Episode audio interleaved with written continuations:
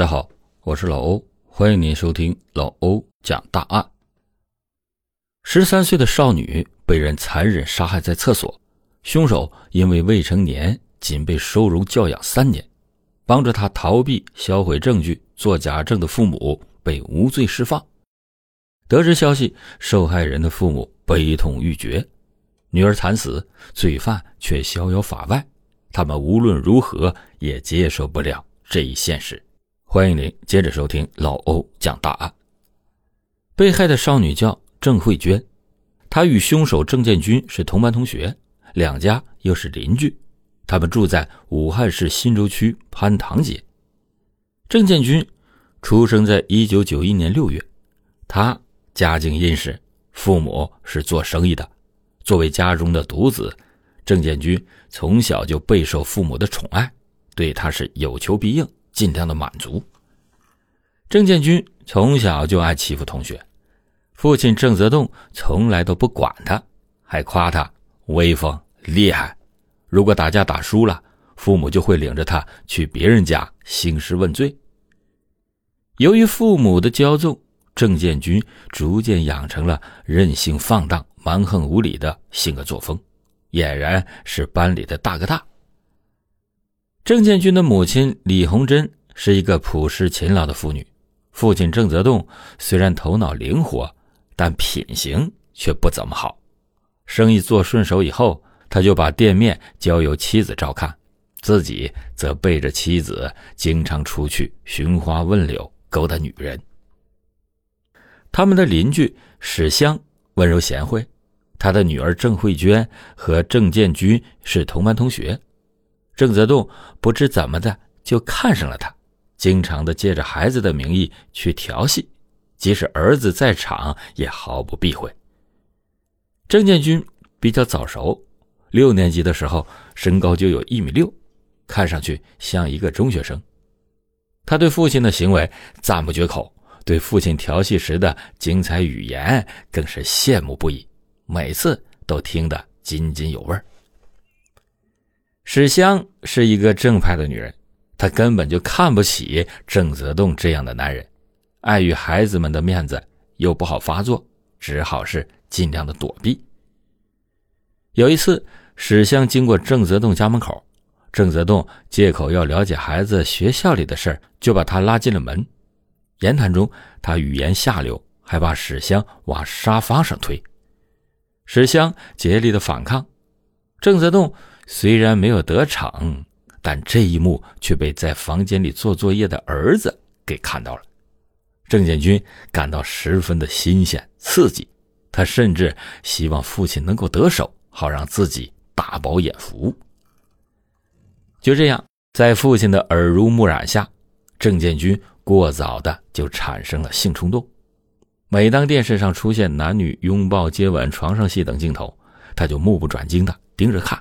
晚上做梦也经常是男欢女爱的场面，连看女同学的眼神也是怪怪的。久而久之，郑建军就不再满足于这种朦胧的臆想，他想像父亲一样找个女人好好的玩一玩。邻居郑慧娟成了郑建军的目标。郑慧娟就跟妈妈一样，性格温柔，而且长得清纯漂亮、苗条婀娜。郑建军认为。以郑慧娟的性格，一定很好拿捏，不会太反抗自己。她的妈妈史香就是那种特别能够隐忍的人。可是，郑慧娟却不爱搭理郑建军。她跟班上的其他女生一样，早就觉得郑建军看人的眼神不正常，所以总是躲着他。而且，郑慧娟是个乖乖女，没事总是待在家里，从来不会单独的外出。郑建军一直找不到机会下手。终于，二零零四年一月十一日，郑建军等到了机会。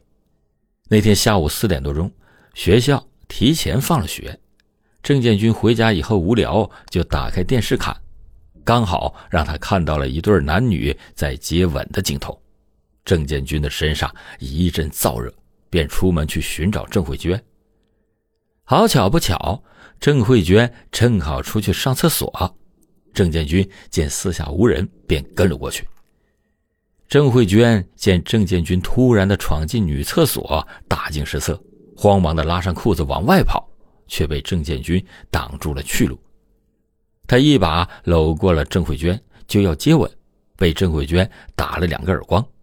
这下郑建军恼羞成怒，他把郑慧娟按倒在地，开始撕扯她的衣服。就在厮打过程中，郑建军用手掐住了郑慧娟的脖子。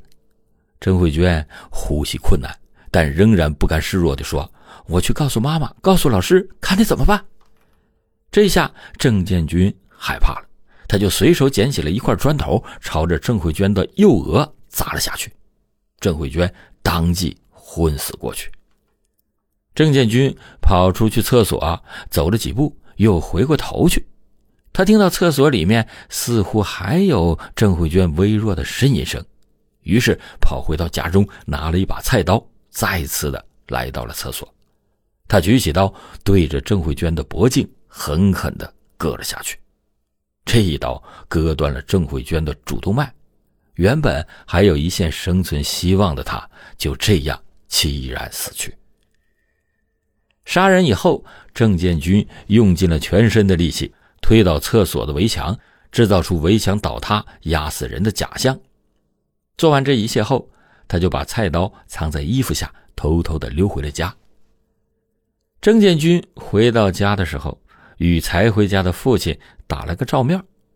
郑泽栋着急出门，就没有注意到儿子的异样，只是简单的嘱咐他早点做作业，然后就走了。这时家里就只剩下了郑建军，他慌忙的洗了澡，又把带血的衣服洗好晾到了床头，然后。躺在床上看起了电视。下午五点十分，一个年轻女人去上厕所，见厕所墙倒了，砖块下面还压着一具女孩的尸体，她吓得大声叫唤，随即打了电话报了警。听闻消息的人们纷纷的赶往厕所，郑泽栋和妻子也在观望的人群当中。他眼睛扫过人群，发现平时最爱凑热闹的儿子。没有来，一直到晚上七点，郑泽栋和妻子才回到家。李红珍就感到奇怪，从来不主动洗澡的儿子已经洗过了澡，还换了一身干净的衣服，而且破天荒的第一次自己洗了衣服。郑泽栋也发现了儿子的球鞋胶边上有几点血迹，他倒吸了一口冷气，心头涌上了不祥之感。在父母的再三追问下，郑建军终于承认，郑慧娟就是自己杀的。夫妻俩紧张极了，他们紧闭好门窗，坐下来商量对策。郑泽栋的脑子转得快，他认为警方不可能怀疑到儿子，毕竟他才是一个十三岁的孩子，但是有可能怀疑到自己的身上，因为他有调戏妇女的前科。于是他就想了一个绝妙的主意，不如先把警方的视线引到自己的身上，然后再把自己没有作案的时间的证据给拿出来。郑泽栋让妻子把儿子洗过的衣服藏到阁楼里，又把他杀人用的菜刀拿到杂物间藏了起来。他郑重地告诫儿子，对任何人都不能提起此事，即便是公安局查问也不能说。为了逃避警方的追查，一家三口把警察可能问到的问题全都想好了。夫妻俩还替儿子编好了当天的活动轨迹。李红珍惶惶不安，第二天又把儿子的衣服拿出来重洗了一遍。郑泽栋见儿子校服上的左肩上有两滴血印洗不掉，就把蓝色墨水滴在了上面，肉眼已经看不出血印了。十一月十三日，李洪珍把儿子作案时候穿的裤子给烧毁了。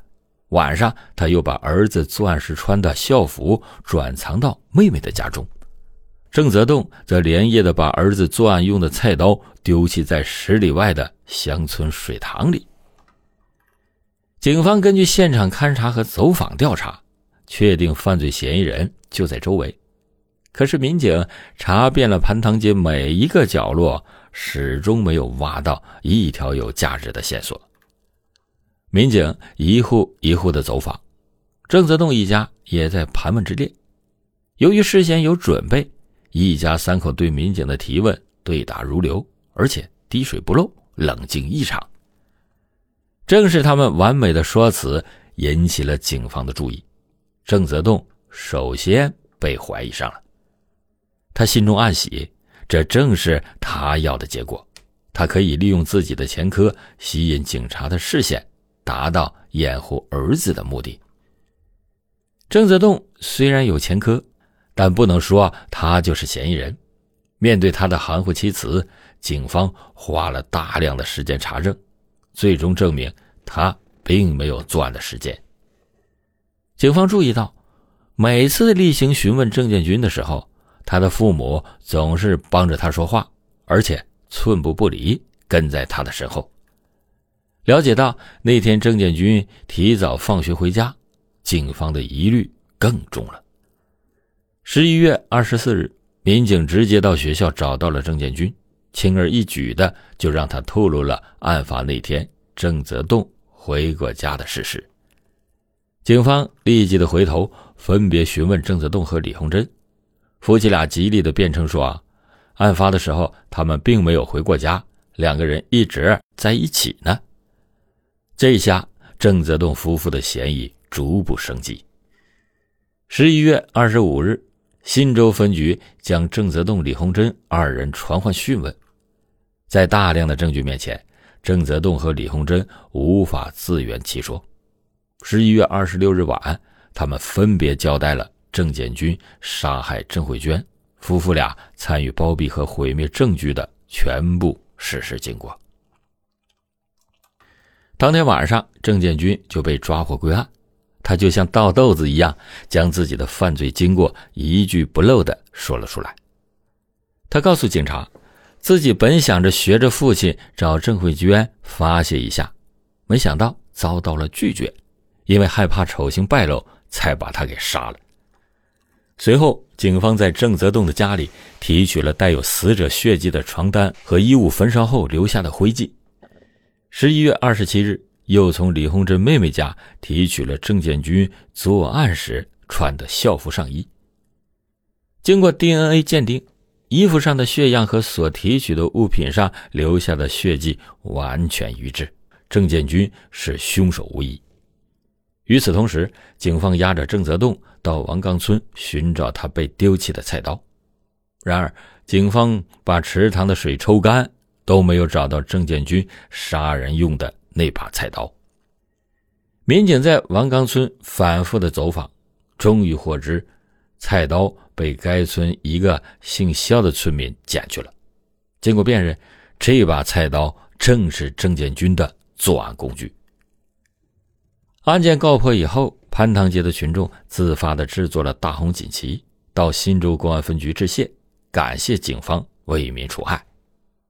然而，令人不可思议的事儿出现了。因为郑建军作案的时候只有十三岁，尚不够法定刑事责任十四岁的年龄，按规定不能追究他的刑事责任。二零零四年十一月二十六日。武汉市公安局对郑建军实行收容教养三年。郑建军的父母帮助儿子逃避、销毁证据，并且做假证，警方认为其行为已经涉嫌包庇罪。但是检察机关认为，郑建军虽然故意杀了人，但是由于不具备刑事责任年龄而不构成犯罪。既然不存在杀人犯罪主体，根据因果连带关系。郑泽栋、李红珍的包庇罪已不成立。前提不成立，结论当然不成立。二零零四年十二月二十三日，郑泽栋、李红珍被无罪释放。这消息一传出来，在当地立即的引起了轩然大波。潘塘街的群众看见郑泽栋、李红珍夫妇回家，他们无论如何也接受不了这一现实。最悲痛的莫过于。郑慧娟的父母，他们是从乡下来到城市的。父亲郑伟珍是建筑工人，是个只知道干活的老实人。郑泽栋经常的调戏自己的妻子，他早有耳闻。史香是家庭主妇，为了不让丈夫女儿分心，她一直忍着。现在自己的女儿惨死在郑泽栋儿子的刀下，一家人新仇旧恨涌上心头。得知恶魔一家被逮捕以后，他们的心里稍感安慰。没想到时间不久，郑泽栋、李洪珍夫妇竟然被放出来了。郑伟珍眼珠子都红了，几次想要去找郑泽栋拼命，都被史香苦苦的劝住。女儿已经去了。如果丈夫再因冲动跟了进去的话，那这一家人还怎么活呀？二零零五年一月十三日，新洲区人民法院对此案进行了民事调解，郑泽栋夫妇只同意赔偿郑慧娟一家四点五万元，郑伟珍拒绝签字，调解没有成功。郑伟珍回到了家中，整日的躺在床上，寡言不语，再也无心继续工作。史湘的眼泪也已经哭干，他神情恍惚，胡言乱语，几次出走都被大女儿给找回。街坊邻居们实在看不下去了，相约到郑泽栋家，要求他们给郑伟珍一家经济补偿。郑泽栋自觉理亏，拿出了一万元，托邻居转交给了郑伟珍。两个月以后，郑泽栋、李鸿珍夫妇从潘塘街消失了。不知所踪。